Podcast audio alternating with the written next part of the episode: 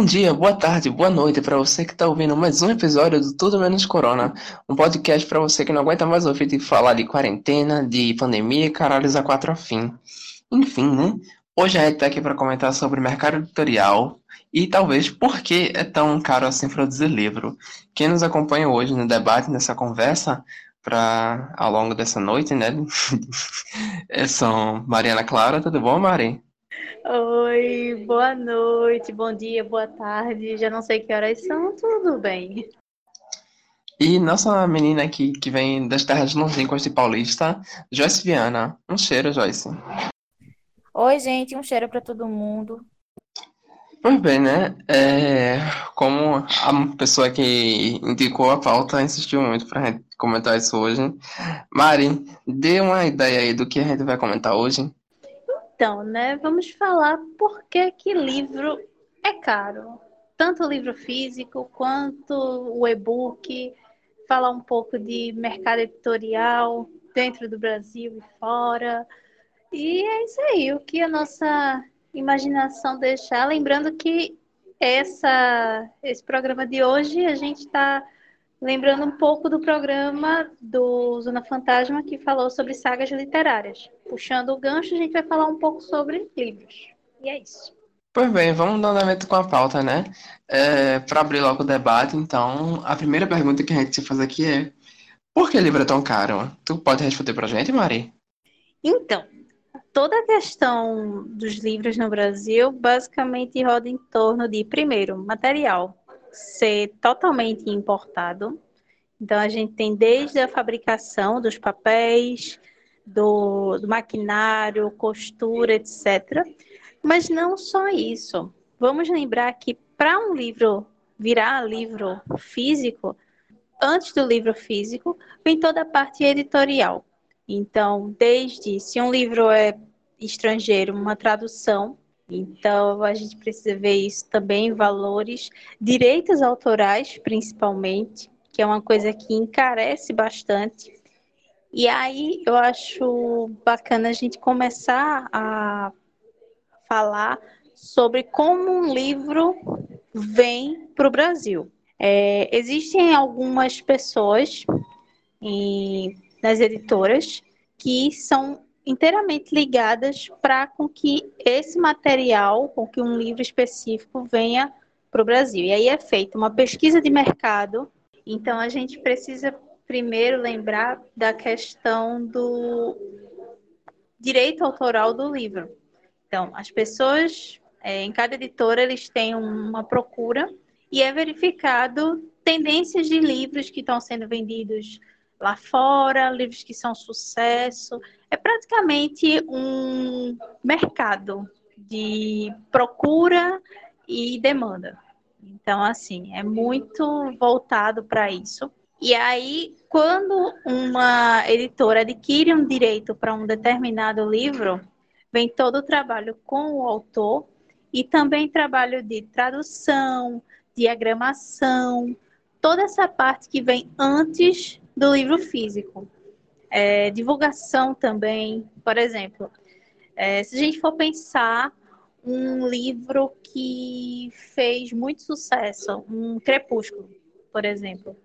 Quando a Intrínseca comprou os direitos de Crepúsculo, esses direitos já foram vendidos muito caros, porque já era um best-seller é, em vários locais do mundo. Então, não é bem uma aposta. Mas, por exemplo, quando é, uma editora compra um é, A Menina do Lago, que é um estilo de suspense, é um outro tipo, então é uma aposta da editora. E aí vem questão de marketing. Por exemplo, se um livro já tem uma procura de uma série ou de um filme, esses direitos são muito mais caros do que um livro que não é tão é, pesquisado. Isso, no caso, a gente falando de é, setor mundo, né? Uma editora que compra direitos de um livro é, estrangeiro. E aqui no Brasil também ocorre isso. Por exemplo, é, autores que fazem autopublicação ou autores que têm é, no Wattpad em alguma plataforma de literária. Então, isso também, a, as editoras, todas elas têm um, um, pessoas dessa equipe que ficam de olho para poder ver o que está em alta naquele ano e nos demais anos. E é isso. Tem algo a acrescentar, Joyce? Não, eu acho que foi bem explicado também. E o que eu ia comentar talvez fique mais para frente, porque o que deixa os livros caros, que em geral também são os direitos, é, é também o que termina por baratear os livros. Por exemplo, livros que se tornam domínio público, em geral, é, se tornam mais baratos, tanto físico quanto digital, quando não são é, realizadas aquelas produções de edições especiais. Então, isso também leva em consideração. Além da, de, dos direitos pagos, ainda tem a questão é, de quando esse livro se deixa de ser direito de alguém para passar a ser direito público, domínio público, desculpa. Que, se eu não me engano, é, me corrige se eu estiver errada, são 100 anos da obra para poder se tornar domínio público. Não sei se, não sei se eu estou bem lembrada dessa, dessa questão. É da obra ou é da morte do autor? Não lembro. Da, é, eu creio que seja da morte do autor. Deixa eu dar um Google aqui para ter certeza, porque eu acho que é mais ou menos isso. Ó, são 70 anos após a morte do autor. Olha aí. Amém, Google, por nos, nos dar essa contribuição, mas é verdade. E, por exemplo, tem algumas editoras no Brasil que elas são muito conhecidas por terem livros mais baratos, tudo mais. Só que, por exemplo, é, com isso, quando você barateia o custo de um livro físico, você também tem a questão de baratear papel, qualidade de capa, é, pode passar algum, algum erro, alguma coisa assim. Que também me faz lembrar uma coisa, que fora do Brasil, salvo raras exceções, as capas de livros são uma coisa horrível. Não sei se Joyce já percebeu isso em alguns. Vendo é, por exemplo, algum, algum livro que, que venha para o Brasil, mas aqui eu acho que a questão de capa, ainda capa e diagramação ainda é mais bonita do que fora do Brasil. Sim, eu já anotei. Inclusive, é, eu, quando eu entro para ver é, esse tipo de coisa, eu sempre acho que todas as capas é, estrangeiras parecem um pouquinho com aquelas capas que de livro que é livro de banca de revista, sabe? Sim. Tem muito investimento. E é muito engraçado porque você percebe isso, assim, é, fora do Brasil você tem grandes livrarias e tudo mais, é, costuma ser mais barato a questão de, de venda, só que em compensação as capas são tipo é, é muito cara de livro de banca. Não que livro de banca seja ruim, tá, gente? Mas é porque tem um estilo que é muito específico, seja romance, seja um livro é, suspense, seja um livro jovem adulto, enfim. É, eu não sei se é uma questão cultural ou se é mesmo uma questão de baratear a, as produções e as obras para poder popularizar, porque talvez isso seja uma questão, né? Aqui os livros são muito caros, o que faz com que muitas pessoas não consigam ter acesso a, a eles. E lá, como é muito barato, geralmente é mais barato do que você assinar uma TV a cabo ou algo do tipo, as, as pessoas acabam tendo como uma forma mais, mais barata de se distrair, de se entreter.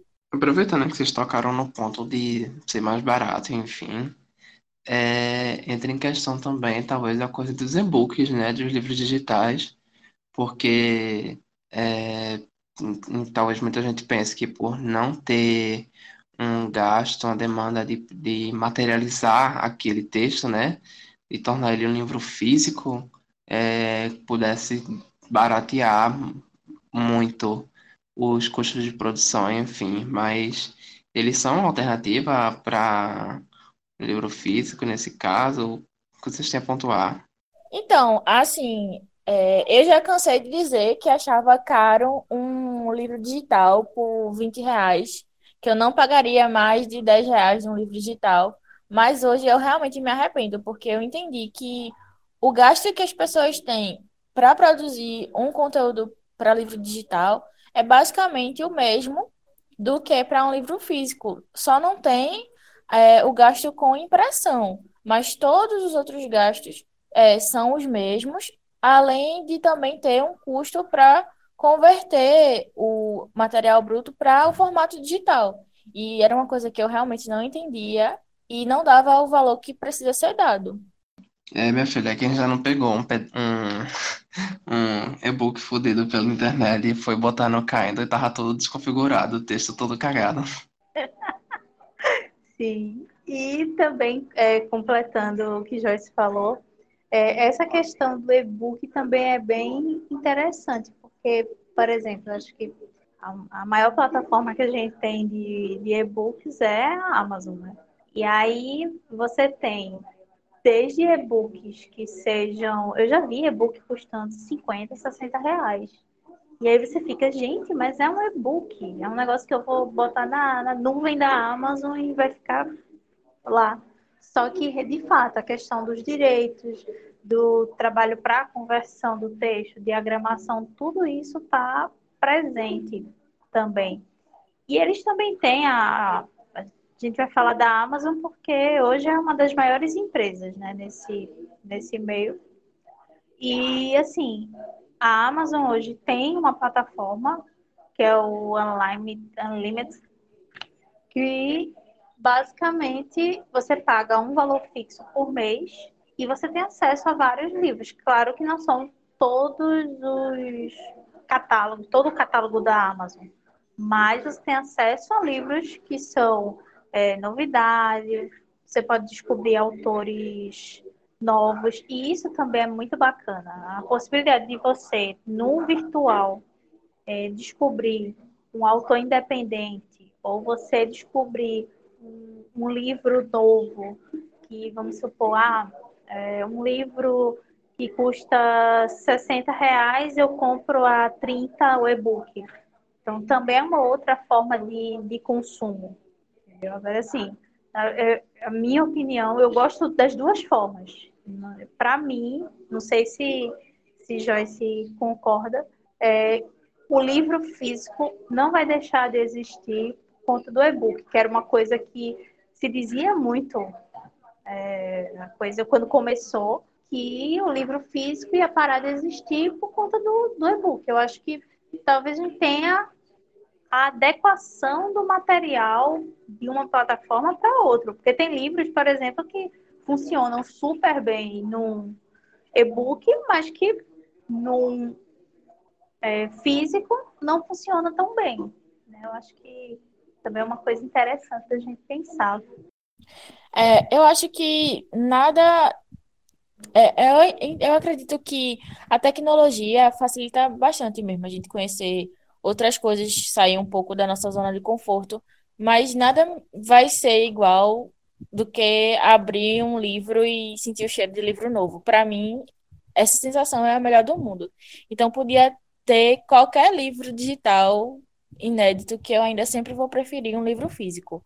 Mas é, também me poupa de gastar é, um pouco mais, já que os livros é, digitais são um pouco mais baratos, por um livro que às vezes eu não tenho tanto apego emocional. Por exemplo, eu leio alguns livros é, que eu gosto, é, a história é boa, mas não me prende o suficiente para eu visitar novamente. Então, para mim, não vale a pena comprar esse livro na versão física, já que eu não vou ficar relendo. Quando é, é um livro que eu realmente gosto, que eu tenho a sensação de que eu vou querer revisitar várias vezes, em vários momentos, eu acho que vale a pena investir e comprar uma edição bonita, um livro físico para poder ter ele nas minhas mãos. Então, essa é a questão aí. É, eu gosto de livro digital, mas quando é uma edição que vale a pena, eu vou atrás dela mesmo que eu já tenho o livro digital. Sabe o que eu acho? É, eu vou deturpar um pouquinho agora uns conceitos que eu estou vendo na minha pesquisa, mas é, só para facilitar um pouco o entendimento. É, Diana Taylor, quando ela, no o Arquivo e o Repertório, que é um livro que fala sobre estudo de performance, ela vai falar basicamente assim, tipo, que é, o DVD de um show não é a mesma coisa que você tá lá, né, no show. Não é a mesma coisa que você tá lá ao vivo assistindo. É, são ambos, ambos os o livro e o e-book, eles são da dimensão do arquivo, né? Enfim, são objetos, mas é, talvez porque tem essa coisa meio performática, assim, do ler um livro físico, né? De você pegar o livro e sentir o cheiro, da sinestesia, de estar com ele em mãos. Enfim, tem toda essa coisa que habita o imaginário da gente, né? Da parte dessa performance de ler o livro, que eu acho que é o que torna a experiência mais rica, né? mais encantadora. É, a gente falou muito de dinheiro, economia, mercado e tal. E agora na pandemia, né, muitas editoras abriram seus catálogos na Amazon, liberando vários títulos assim para as pessoas baixarem de graça e tal. E aí a gente se pergunta, né, os caminhos que devem tomar agora o, o mercado editorial nesse nessa nova nesse período da da quarentena que a gente vive agora, né? E talvez tenha alguma previsão que vocês tenham já, assim, ou que as pessoas estão comentando no meio literário para depois que passar a pandemia e tal, vocês conseguem é, ver algum horizonte já? Então, é, a questão do, dos é, e-books grátis é, já, já tinha algum tempo, pelo menos é, como eu consumo mais pela Amazon, é, lá tem uma aba específica que é livros gratuitos. Então tem é, opções de livros clássicos, é, lançamentos, alguns, é, algumas publicações independentes que de vez em quando elas ficam gratuitas para você baixar. Eu não sei se isso se intensificou durante é, o isolamento social, mas já rolava. Então eu, eu tenho a impressão de que isso vai continuar, porque já era uma coisa que existia. Agora, é, a, a novidade que eu mais percebo durante essa, é, esse período, né, é que muita gente está criando o hábito de leitura. Então, os livros têm se esgotado com muito mais rapidez. É isso que eu estou percebendo. Talvez eles é, comecem um movimento de trazer mais livros é, para serem disponibilizados, tanto digitais quanto físicos, e isso vai acabar por baratear é, essas vendas, né? Sim, eu achei interessante é, nesse período agora, principalmente como, como o Joyce falou, é, a Amazon tem uma parte que é dedicada a livros gratuitos, mas, pelo menos assim, a impressão que eu tive é que as editoras trabalharam mais essa questão de gratuidade de livros. É, tanto grandes editoras, então, assim, a Arqueiro disponibiliza livro gratuita, Intrínseca, a Record, como também pequenas editoras. Eu percebi muito, principalmente a CEP, que é uma editora local, disponibilizando por mês, eu acho que foram 30 livros do catálogo deles. E livros, inclusive, é, recentes. Então, isso para mim foi bem surpreendente. Com relação ao mercado, é, como, como o Joyce disse também, eu acho que vai ter uma mudança, está tendo uma mudança, assim. Por exemplo, Crepúsculo, o livro novo O Sol da Meia-Noite, esgotou é, em um dia de venda. O, a Record fez um box de. Droga, esqueci. Caçador, é, da Cassandra Clare, Caçadora de Ossos, acho que é isso. Enfim, eles fizeram um box e esse box esgotou também em pouquíssimas horas. E olha que estamos falando de livros, o box custava R$ 349,90. Então, assim, tem uma questão de adequação é, muito voltada para um nicho. E também a gente tem que lembrar o seguinte: é, tem dois eventos no meio literário que moldam totalmente o ano daquele do local, que são as, as bienais. Então, Bienal do Rio, Bienal de São Paulo, esse ano, se eu não me engano, ia ser ano de Bienal de São Paulo, se eu não me engano. E então, assim, é uma coisa que tem uma modificação. No período de Bienal, você tem as editoras trazendo os autores nacionais, os autores internacionais. E também a gente tem, é, pelo menos aqui, alguns eventos locais também que trazem autores. Então, é, Flipó, a Fliporto, é, a Fli, Flip não, Flip não é aqui não, gente, a Fliporto, é, a Bienal de, de Recife, que foi ano passado, né?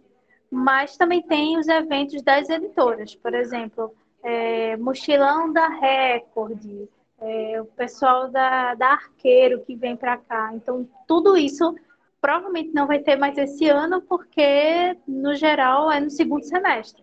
A não ser que eles façam isso de uma forma virtual também, que eu já vi algumas editoras é, falando sobre, sobre isso. Mas é muito. Eu, tô achando muito diferente a forma também. Por exemplo, uma feira que é a Flip Pop, que é de um nicho específico, jovem adulto, eles estão faz, vão fazer uma edição virtual esse ano. Então, estavam tendo um trabalho para indicação, indique seu autor preferido e tal, para poder fazer esse trabalho virtualmente. Então, acho que vai ter uma mudança é, nesse mercado e na forma também é, de consumo, enfim. Talvez seja um ano de algumas percas no mercado editorial, sim, porque também a gente tem que lembrar que as livrarias estão fechadas, né? É, mesmo as livrarias Saraiva, é, Cultura, aqui em Recife, Jaqueira, enfim, elas estão fechadas e as livrarias menores, algumas delas, infelizmente, depois desse período a gente não sabe como é que vai ser. Né? Enfim. A gente tá no final de maio, acabou de passar o Dia da Toalha, né? Também conhecido como Cafonérrimo Dia do Orgulho Nerd, em que, em situações normais, você veria uma matéria no jornal local da sua cidade, em alguma livraria, com eventos de vários nerds andando pra lá e pra cá com a toalha pendurada no pescoço, no ombro, enfim. E alguém falando dele, do lendário, do inesquecível Guia do Mochileiro das Galáxias, que aparentemente parece que foi lançada uma versão de luxo recentemente em comemoração, em comemoração a essa data, né? E Joyce, explana aí pra gente o que aconteceu. É, as comemorações é, do Dia do Orgulho Nerd foram amplas, né? Todas as editoras é, ou lançaram promoções ou fizeram edições especiais comemorativas para essa data. E uma delas foi justamente o do Guia do Mochileiro das Galáxias, que foi pela Arqueiro, inclusive uma edição muito bonita. Mas tiveram outros, como Star Trek, Senhor dos Anéis. E a gente vê que aquilo que a gente falou no programa passado continua acontecendo, né? As pessoas estão vendo que o jovem adulto é público-alvo e está investindo cada dia mais em edições é, muito bonitas e bem feitas para a gente ter essa ânsia por consumir. Porra, é foda a questão da nostalgia, né? total, total, porque você acaba pegando é, para esse lado. Olha, você tem uma lembrança muito boa sobre essa saga. Olha, a gente está lançando um livro sobre, sobre isso. A gente comprou os direitos para determinado livro. Isso é muito legal e muito doido, porque acaba você gastando dinheiro com aquela saga que você gosta e que você tem um carinho especial. Eu que o diga com uma pequena coleção de Star Wars, né, minha gente? A jovem chora aqui. Mas é, é bem interessante essa, essa parte.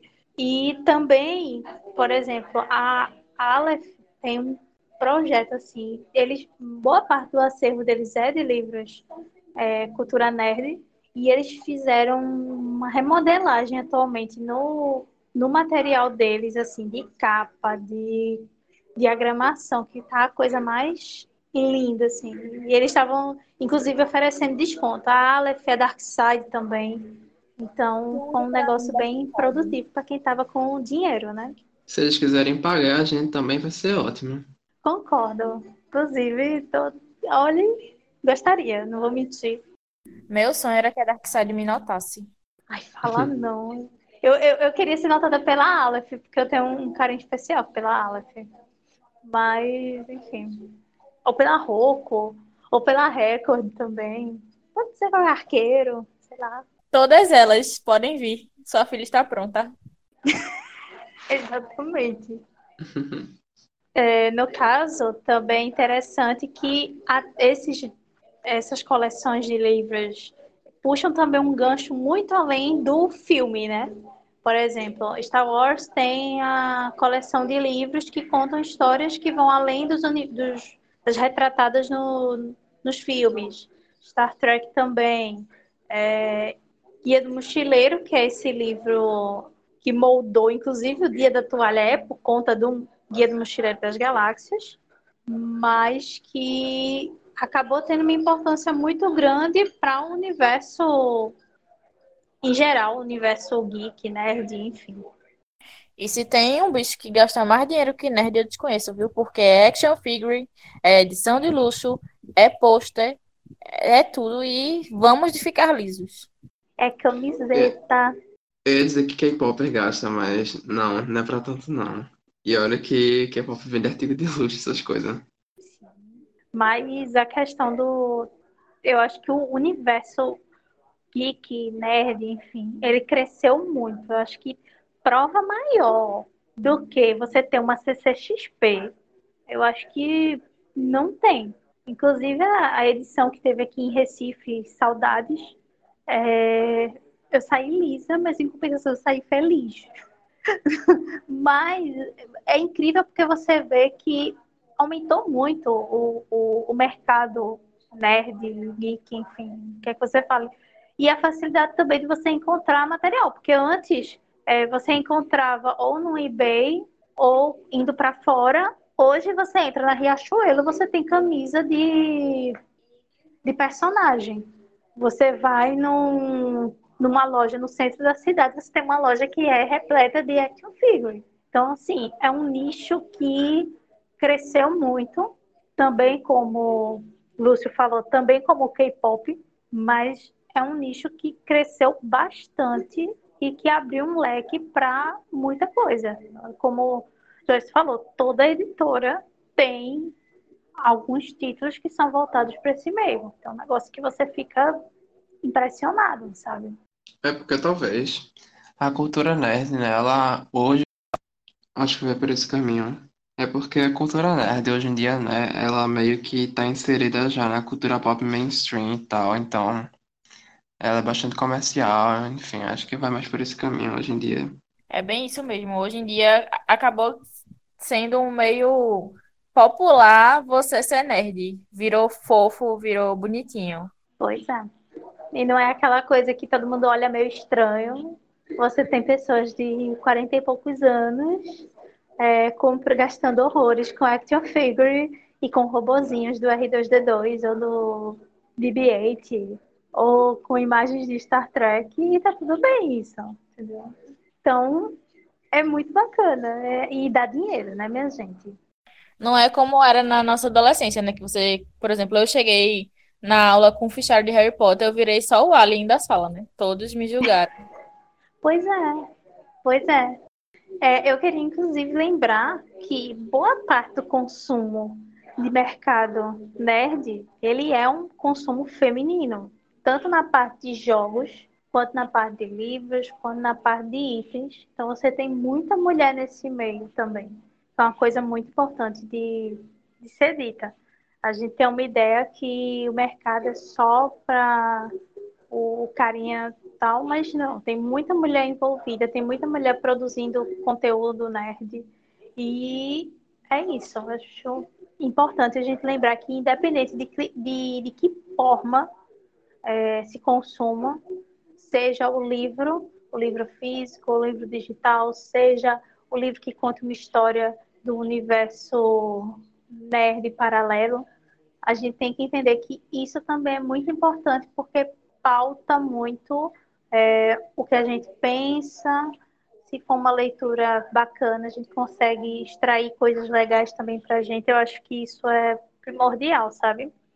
E é isso aí, gente é, leiam. É isso que eu, é isso que eu tenho para dizer. Busquem o conhecimento, tá? Alô, Etebilu.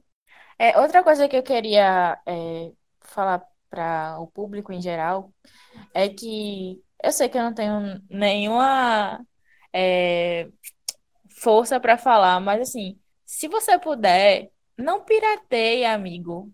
Ajude os, os nossos escritores, tanto nacionais quanto internacionais, porque a gente sabe que essa carreira não dá grana assim. É, J.K. Rowling não virou milionária do dia para noite, nem, sei lá, qualquer outro escritor de, de grande visão, de grande amplitude que tem hoje em dia, eles não ficaram ricos e muitos até hoje não são ricos, apesar de produzir bastante. Então, se você tem é, condições, tenta comprar, nem seja um e-book, você pode ler no seu celular se você não tiver um leitor digital. Mas assim, aquele R$1,99 que você paga por um livro que está em promoção, é, querendo ou não, de pouquinho em pouquinho vai ser revertido, tá? E vai chegar para a pessoa que se esforçou, que estudou, que se empenhou em produzir um conteúdo que vai te entreter por um tempo. Então, acho que a gente tem que dar valor e tentar, é, ao máximo, é, querendo ou não, dar algum retorno para essas pessoas que estão sendo tão importantes também nesse período em que a gente está precisando também distrair a cabeça de todo o problema que está à nossa volta. Exatamente. É, é muito. Existe meio que um, um entendimento, algumas vezes, que um autor é uma pessoa que é rica, que já tem dinheiro suficiente para é, comprar tudo, e não é bem assim. É, alguns autores, assim, de, que têm um, um certo nome, muitos deles deixaram de trabalhar em outras áreas além da, da escrita recentemente. E é ralado, porque você tem é, desde pesquisar para escrever, é, desde parar seu tempo para escrever. Então, é um processo muito desgastante, sabe? Eu, eu conheço algumas autoras é, do, do meio que, assim, que trabalham, tem, tem o, o trabalhinho delas até oito da noite, aí vira a noite escrevendo, aí acorda, vai fazer de novo. E muitas vezes, é, para ter um livro que ela vende por quanto? Por 20 reais, 30, ou um e-book que ela vende por 10, 15. Então, assim, é bacana quem puder comprar os livros, evitar um pouquinho a pirataria, né, minha gente? Eu sei que às vezes a mão coça, mas tentar evitar um pouco. Ou, por exemplo, ah, não estou com condições de comprar agora, aguarda um pouquinho. É... Alguns autores liberam os livros ou a amostra de livro virtualmente para você é, baixar na Amazon. Então, é, é importante a gente lembrar disso também. Que essa roda, ela gira, mas se ela não tiver o leitor e se ela não tiver o escritor, o processo todo está pifado sabe? Então, assim, acho que isso que é o mais importante. Como a gente pontuou, bem pontuou lá no começo do episódio, né? É, a cadeia de produção, ela envolve não somente o autor e o leitor, né? Mas tem todo um longo caminho até chegar e tem um trabalho, trabalho de muita gente envolvida para que esse livro chegue até você, né? a gente vai ter a edição, diagramação, tradução. Tradução é um negócio muito complicado. Não é só jogar o texto no Google Tradutor e traduzir as palavras. Tem toda uma, muitas vezes envolve uma grande complexidade de adaptação de contexto, de palavras que não podem ser traduzidas, muitas piadas que só fazem sentido em determinada língua. Então, enfim, é o trabalho de muita gente ali por trás, muita gente que depende disso, né? Que é o sustento delas ali, não somente do autor lá, famoso, enfim, mas é, de gente que precisa pagar suas contas, sua luz, sua água, que está ali, a, que passa é, 8, 10, 12 horas traduzindo texto, corrigindo, gente que faz as ilustrações bonitinhas lá da capa, ilustrações no meio do livro, enfim. É o trabalho de muita gente envolvida nisso, né? E é sempre bom pontuar que a importância né, da gente estar tá apoiando isso. A gente fala muito de apoiar artistas locais e tal, e é sempre bom a gente estar tá lembrando que literatura né, também é uma forma de arte, enfim, e é sempre bom a gente estar tá lembrando da importância né, de dar o devido valor a esses bens culturais, a essas, essa produção, porque a gente tende a minimizar, né, a diminuir é, a importância e o valor, é, o valor, assim, dinheiro, né, o valor econômico desse tipo de produto. Então, valorizem a arte, valorizem a literatura e valorizem o trabalho de quem está ali se dedicando para que você tenha o seu livro lá bem diagramado, bonitinho, com uma letra, com uma fonte legível, com uma diagramação legal, que não vai incomodar sua visão, com um papel que não vai refletir luz para queimar seus olhos. Enfim, valorizem o trabalho dessas pessoas, consumam quanto puderem, se não puderem, tente ver uma biblioteca, tente ver um domínio público para baixar livros gratuitamente de forma legal. Tente esperar uma promoção na Amazon ou em algum outro banco de, de, de venda online, né? Enfim, se você quiser ficar por dentro da. Inclusive, né, nossa colega Joyce, se você quiser ficar por dentro das promoções das editoras, novidades e afins, vocês podem estar seguindo o Joyce lá no Leitura Lisa, né? É isso, Joyce? É isso mesmo. Inclusive, quando eu faço alguma resenha de algum livro, eu sempre coloco lá o preço, tanto o físico quanto do e-book, e eu procuro priorizar é, algumas obras mais em conta, para justamente quem não tem muito, muito acesso é, conseguir, mesmo que com um pouquinho de esforço, é, ter acesso essa leitura e também dar opinião, né? Corretíssima. Tá vendo? Uma pessoa que tem esse. E é importante também para a gente é, ter essa, essa opinião de. Mari? É, é importante você ter essa, essa opinião também, porque o pessoal que faz resenha de livro muitas vezes é primordial. Tem muita gente, eu mesma, quantas vezes eu já é, fui comprar um livro, aí li uma resenha, ó, esse livro não é muito legal, não. Então, também é importante, valorizem o trabalho dos Instagrams de leitura, booktubers, enfim, e estão ralando para dar opinião. E é isso. E mesmo que alguém tenha dito que um livro não é tão legal, entendam que a leitura é uma questão de vivência. Então, se para ele não foi bom, talvez para você seja. Baixe a amostra e leia antes de dar sua opinião. Exatamente, baixem a amostra. É sobre isso. Obrigado, bonecas de internet, que ficaram até agora ouvindo a gente. Esse foi mais uma edição do Tudo Menos Corona, diretamente do nosso bunker de quarentena aqui. A gente agradece a participação de, todo, de, de Joyce, de Mari. Muito obrigado por estarem aqui com, comigo para conversar hoje. E a gente agradece também, né, a você que está aí até agora aguentando ouvindo a gente mais um episódio do podcast. É, lembrando, se você não quiser perder nada do, do que é lançado pelo Caixa de Brita, você pode seguir a gente no Instagram e no Twitter, no arroba Caixa Brita. E se você ainda é uma pessoa que usa Facebook, você pode também seguir nossa página lá, o facebook.com barra Caixa Brita. Enfim, um cheiro para todo mundo, um beijinho no coração, lavem as mãos Usem máscara se forem sair de casa, embora vocês devam evitar ao máximo fazer isso. E é isso, minha gente. Se cuidem. Um cheiro no coração. Beijinho, beijinho. Tchau, tchau.